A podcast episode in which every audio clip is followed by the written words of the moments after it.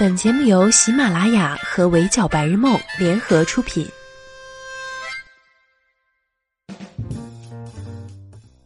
钟只能叫你起床，我负责叫醒梦想。Hello，大家好，欢迎收听本期的 Madam 神侃娱乐圈，我是 Madam 九九。最近开播的《创造营2020》，想必大家都看了。身为秀粉的 Madam 在刷过节目后，内心只有一个想法：这次的《创造营2020》很赶，也很严格。由黄子韬、鹿晗、毛不易、宋茜和特派教练大张伟组成的教练团，看起来人畜无害，考核舞台却毫不手软。对实力和水水平不够的学员，拿出教练威严，就是咔咔一顿直言不讳的评价。当然，遇到水准高的学员，夸奖也是往狠了夸。从舞台经验到表演时的镜头感，就连观众角度没发现的细节，也被他们一一说了出来。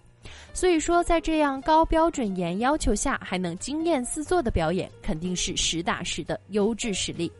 拿最强主唱 battle 来说，希林娜依高、王艺瑾和陈卓璇三个版本不同的《喜欢你》，直接承包了上周的微博热歌。节目播出后，在各大社交平台掀起翻唱《喜欢你》大赛，更是引发了广大用户和不少艺人的积极参与。光是微博上的阅读量就高达二点九亿。后续教练团黄子韬、鹿晗、毛不易轮番上阵的演唱版本也被大家翻来覆去的听，甚至连原唱陈洁仪也参与了进来。喜欢你的洗脑上头程度真的一绝。有一说一，Madam 个人非常喜欢西林版本，这位妹妹的欧美嗓一开口就让人置身在格莱美现场，整个人自带一种大气磅礴的临场感。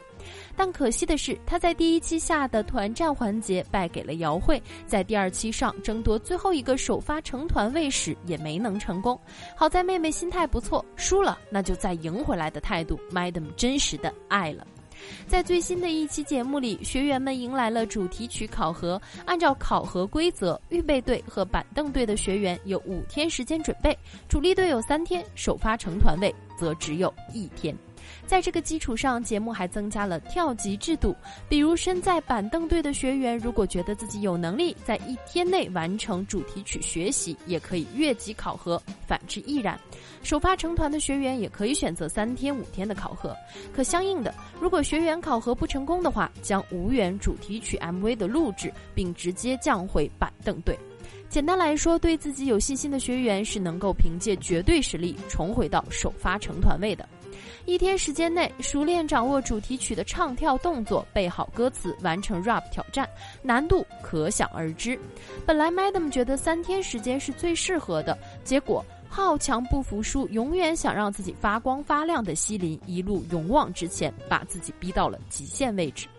用他自己的话来说，因为主题曲的中心位是一天考核通过的学员内优中选优。于是觉得奖励太诱人，且不想当小透明的他，从板凳队的五天考核主动升级到了一天考核，从首发成团位到板凳队，再从板凳队重回首发成团位，这一路的大起大落，没个强心脏和实力加持，估计真的会崩溃。所以当最后西林得知他挑战成功后，才会一边哭一边擦干眼泪，奔向对面的首发成团位。看着其他学员迎接他、拥抱他时，Madam 也是不争气的泪目了。过程中全力以赴，拥抱结果时也坦坦荡荡。我们西林一个大写的真实 slay。不知道大家发现没有？放眼这次创造营2020，有很多像西林这样敢向上、敢攀登、敢于挑战的学员，他们用行动诠释了节目的 slogan：敢有万丈光芒。毫不犹豫选择一天考核的毕少言，还没开始挑战，完全不想认输的李承熙，不甘于平凡，相信自己一定能行的曾雪瑶，在考核后依旧坚持不懈，努力练习的李梦琪，甚至以复读生身份参赛的林君怡，都信奉人生不挑战的话，怎么知道有没有奇迹发生的准则？可以说，面对这种突如其来的新挑战，有很多学员都积极地抓住了前进和闪耀的机会，就连平时缺少冲劲儿、实事求稳的女孩们，也被激励到想挑战自我。毕竟，只有敢的人，才有机会走到最后，才能在舞台上更好地呈现自己。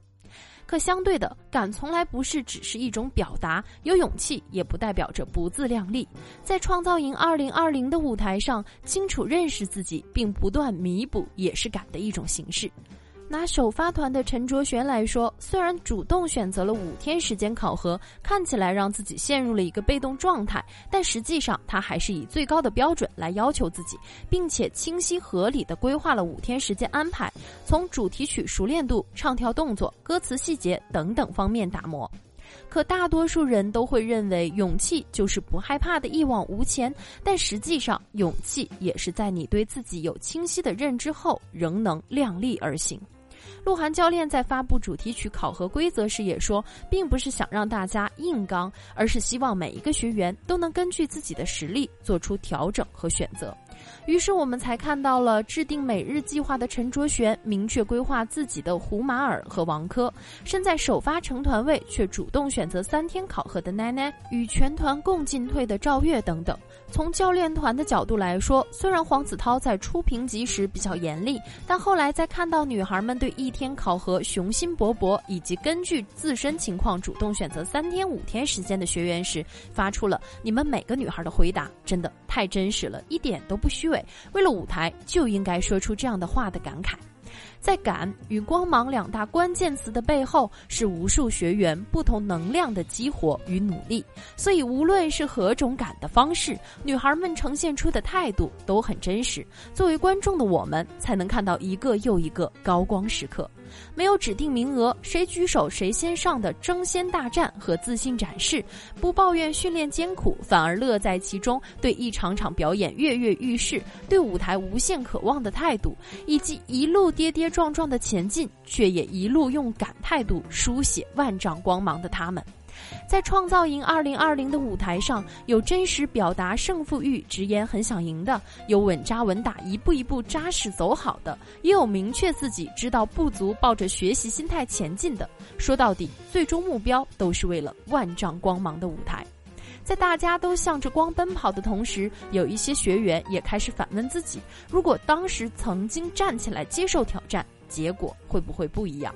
主题曲开始练习后，也有学员后悔没有挑战更高难度。你瞧，其实创造营二零二零在竞争成团位的同时，也给了这些九零后、零零后学员们一个舞台，一个可以把光点和力量传递给更多人的舞台。其实，从某种程度上来说，出生于九五后、零零后的新时代们，拥有了很多前代人梦寐以求的权利——选择的权利。